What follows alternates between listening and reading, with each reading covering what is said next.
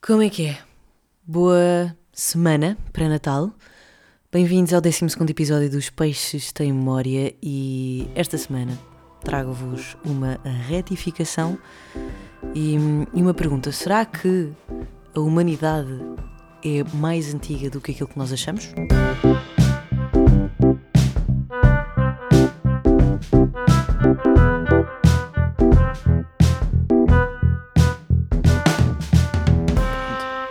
Depois da minha cadela ter dado sete voltas para se deitar. Uh, olá! Espero que estejam bem. Não sei como é que está a vossa lista de presentes, mas a minha está mal. Está muito mal. Porque hum, tenho de oferecer presentes a algumas pessoas e comprei dois. uh, e hoje é segunda-feira e o Natal é daqui a terça, quarta, quinta, sexta, sábado. Cinco dias. Estamos bem. Mas tenho aqui uma sugestão para pessoas que nunca sabem o que é que onde oferecer Uh, e não querem gastar muito dinheiro, porque toda a gente refila muito, ah, mas tem que se oferecer presentes, tem que se gastar dinheiro, isto é um consumismo, blá blá blá blá blá. Ninguém encontra o consumismo até chegarmos ao Natal. Eu acho muita graça. Porque já uh, nos causa um bocadinho de stress, então o consumismo, que horror. Isso é que não, consumismo chega para lá. Mas depois durante o ano é na boa. Um, o que eu faço para a minha família, porque pá, não tenho dinheiro para oferecer a toda a gente nem, nem ideias. Uh, há muitas pessoas que hum, da minha família que levam com um cabaz que é feito cheio de amor e, hum, e pronto, e é assim uma maneira de eu não gastar dinheiro e dedico algum tempo a essas pessoas. Um cabaz com biscoitos de Natal, com a minha irmã faz assim umas bolinhas de proteína muito boas, uh, podem fazer também, sei lá, uh, velas ou cheirinhos ou pá, coisas. Tenham imaginação. Façam cabazes interessantes uh, que as pessoas sabem que as pessoas vão gostar porque estão a fazer coisas deliciosas e, e são coisas úteis e as pessoas vão, vão comer, ou sabonetes. as pessoas que oferecem sabonetes. Eu não uso sabonete. Eu não uso sabonete. Eu não utilizo sabonete. Um, não. Ai, vou descer. Estive tão doente esta semana. Eu não uso sabonetes porque. pá, não dá muito jeito. E depois às vezes fica preso nas unhas e não sei o que mais. Mas pronto, há outras coisas fixe para oferecer, como cheirinhos para casa. Podem fazer de uma maneira muito simples, com óleo de amêndoas e um óleo essencial qualquer com cheiro. É fixe. Eu fiz. Imagina, não é a mesma coisa que um, um cheirinho da Zara Home. Mas eu acho fixe. E mostra que se preocuparam, que perderam tempo, que estiveram dedicados a fazer aquilo e, e é um miminho de amor. Fica aqui a minha sugestão de Natal para vocês. Entretanto, eu tenho de fazer. uh, malta, acho que vou morrer, entretanto. Eu, eu tenho uma retificação para fazer, porque na semana passada eu falei sobre os tacos de beisebol serem de madeira e por isso atraírem a trovada. Porque, e disse a seguinte frase: A madeira é um bom condutor. E é totalmente mentira. E hum, quem me chamou a atenção foi a minha mãe, que mandou uma mensagem na quinta-feira a dizer assim: Sino, porque é assim que a minha mãe me trata, a madeira é um não condutor, é um péssimo condutor de eletricidade. Bons condutores são os metais. Porque, e depois deu um argumento ótimo, os, os para-raios são metálicos exatamente para atrair a carga elétrica e conduzi-la diretamente ao solo. As colheres de pau são de madeira exatamente porque transportam muito mal o calor. Pensando um pouco, se um raio acertasse no taco de beisebol, ficaria queimado. E esse seria o perigo, exatamente por não ser condutor. Minha mãe é engenheira, não é química. Mas, mas realmente chamou-me a atenção e eu fiquei, pois, realmente não faz sentido nenhum. Disse só uma coisa que na, na altura me parecia lógica e afinal eh, menti, um, menti bastante. E fui pesquisar e não, não encontrei nada sobre isto. Mas depois lembrei-me que é expressamente proibido estarmos por baixo de árvores quando há uma trovada. E do nada entrei num mundo, numa Twilight Zone absurda sobre tempestades. E afinal são muito mais perigosas do que eu fiz crer. Portanto, quando eu disse que era um espetáculo belíssimo, é de facto, mas também é perigosíssimo. Uh, eu não sabia que não se podia tomar banho durante tempestades. também não é que eu alguma vez tenha tomado. Se calhar já tomei, não sei. Mas é perigoso. Porquê? Porque os canos são de metal e têm água, portanto são ótimos condutores de eletricidade. Eu nunca tinha pensado nisto. Mas estive a pesquisar um bocadinho e provavelmente é por uh, beisebol, falando outra vez, por ser um campo, um campo aberto, uh, em terra e não sei o que mais. Um, e por isso é que não, que não é seguro. As árvores também não são, porque normalmente estão em campo, estão, não sei falar, em campo aberto. Nós não estaremos numa floresta, provavelmente não vamos estar numa floresta quando houver uma trovada, mas de qualquer das maneiras, aqueles abrigos também são super, super perigosos, porque são um, infraestruturas frágeis, portanto é sempre mais seguro estarmos, isso é interessante, uh, em infraestruturas maiores, como casas e etc., que tenham um circuito elétrico com coisas a dividir, porque a eletricidade passa por lá e vai diretamente para o chão sem, sem nos atacar. Eu achei isto muito interessante. Entretanto, comecei a pensar na diferença entre raios, trovões e relâmpagos, e depois eu, eu meio que sei, mas depois estava a tentar explicar na minha cabeça e, e foi um bocado complicado, mas entretanto já cheguei, já cheguei à conclusão. O raio é a descarga elétrica, o relâmpago é o espetáculo que se faz à volta da descarga elétrica, portanto a luz e etc. E o relâmpago, sim, o relâmpago é isto e o trovão é o barulho. Pronto.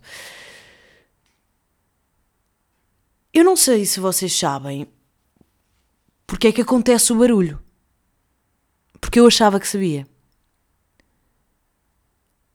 Eu, pronto, é, é a descarga elétrica.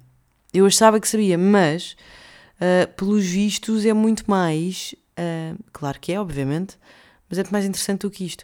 Uh, portanto, trovada acontece porque o ar quente sobe, há uma condensação, as partículas de água estão ali todas a formar uma nuvem cheia de, de eletrões e iões e não sei o quê. Depois, entretanto, começam a chocar umas contra as outras e, e há uma descarga elétrica. Pronto. E o que é que acontece nessa descarga elétrica? Que é o relâmpago. No relâmpago, a descarga elétrica vai para a Terra, às vezes, outras vezes vai para. Pá, não interessa. Mas pronto, é, neste caso vai para, para, para a Terra, uh, e quando o relâmpago cai, o ar aquece à volta. Mas aquece a um ponto completamente absurdo tipo de 27 mil graus Celsius. Ou mais. É 5 vezes a temperatura do Sol. Que loucura!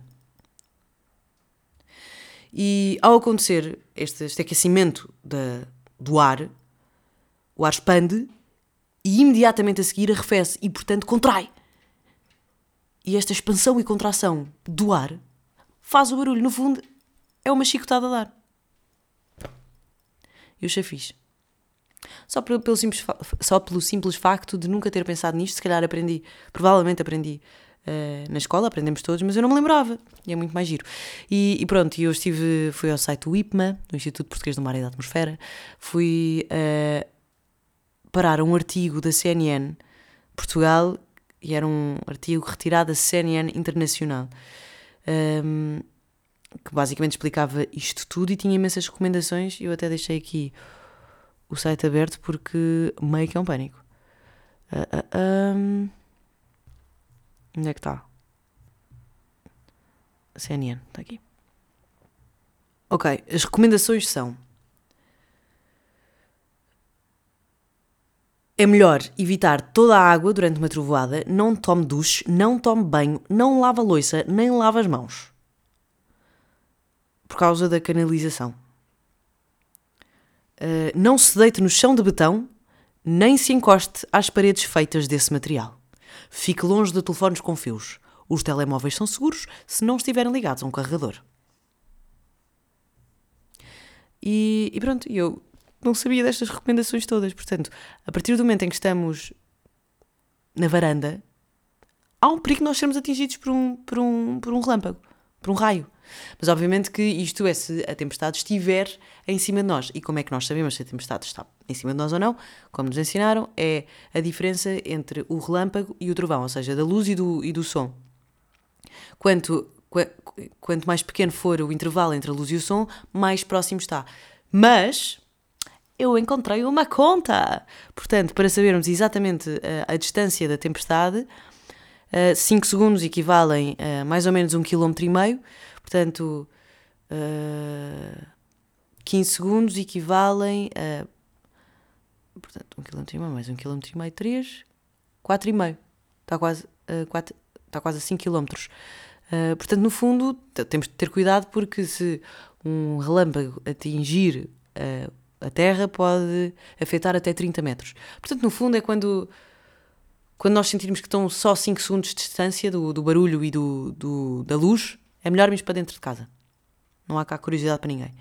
Uh, e depois de eu ter descoberto isto, comecei a pesquisar mais e encontrei uma coisa gira, meio assustadora também, que é o maior raio. Relâmpago percorreu mais de 750 km e atravessou três estados norte-americanos. Isto foi em 2020. Pá, é enorme. 750 km é um absurdo. É mais do que aqui ao Algarve. É o dobro. Do que Lisboa ao Algarve. É mais do dobro. É um absurdo. Pronto, e foi isto que eu descobri sobre. sobre trovadas. Afinal, é muito mais dramático do que eu fiz parecer. E eu não quero que as pessoas. Ah, pá, a Catarina disse que que era um espetáculo tão bonito da natureza. Vou, mas é para aqui, para esta praia ou para este prado verdejante, olhar para a tempestade. E depois de repente leva um raio e pá, e a culpa na verdade não é, não é minha, mas pode ser. Mas eu achei isto muito interessante. Também achei muito interessante outra coisa que era sobre isto que eu ia falar, mas.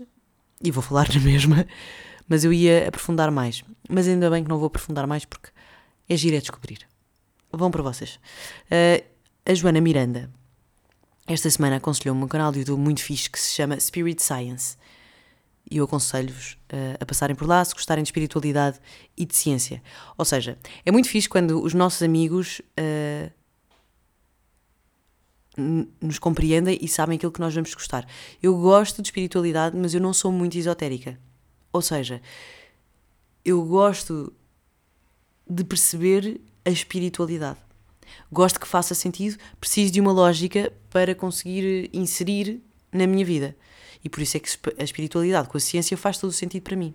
Porque se for só esoterismo vindo de não sei onde e, e coisas que eu não compreendo, funciona muito como a economia.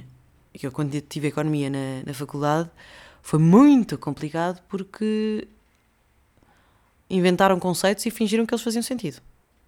A economia não os conceitos da economia não fazem sentido absolutamente nenhum.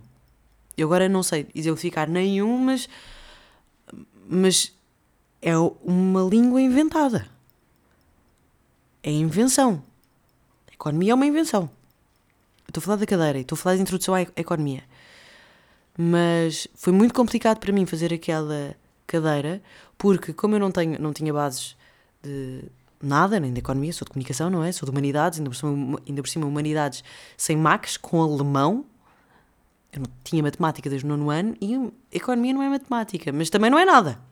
Economia são conceitos inventados para justificarem nem sempre o quê. Neste momento está toda, toda a gente que é, que é económico, que, que tirou curso no ISEC está a pensar, pá, que burra. Mas é, Pronto, eu tenho inteligência para outras coisas, tenho inteligência emocional, tenho. percebo de animais, pá, não percebo da economia, também não, não se pode perceber tudo. Portanto, eu gosto de, de, da espiritualidade que tem base que tem como base alguma lógica e alguma ciência.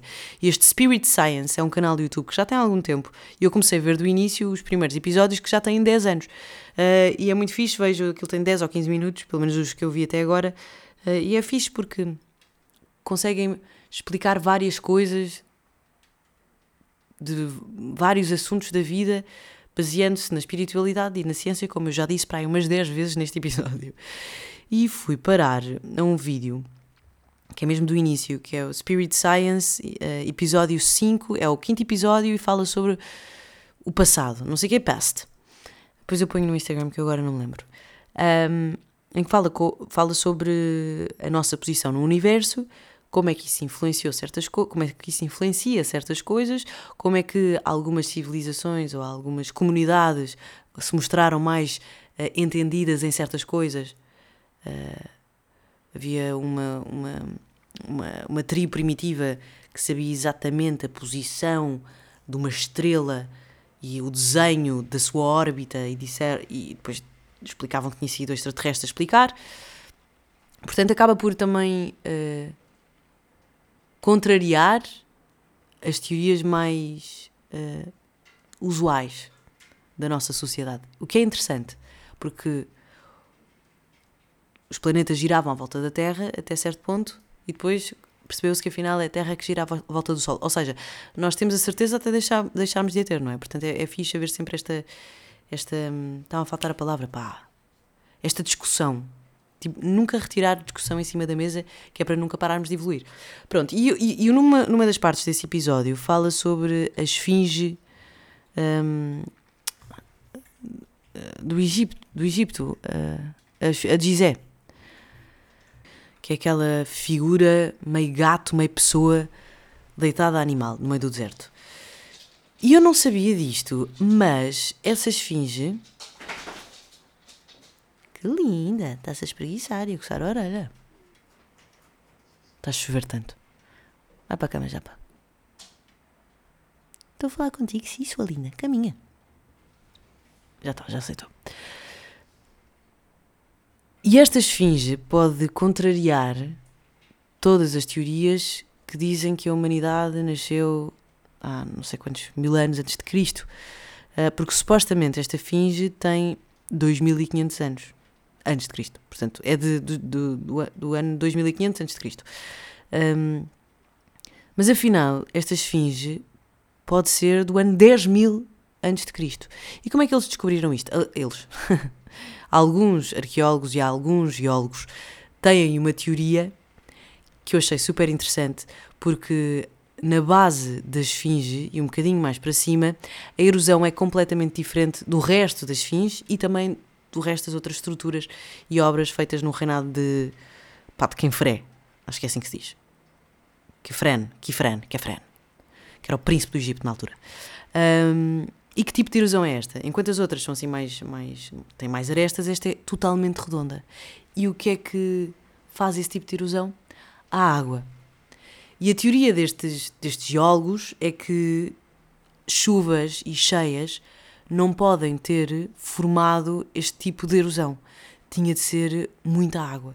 Portanto, a única altura em que o Egito teve debaixo d'água, ou tinha água ali no meio do deserto, foi na idade do gelo. 10 mil anos antes de Cristo.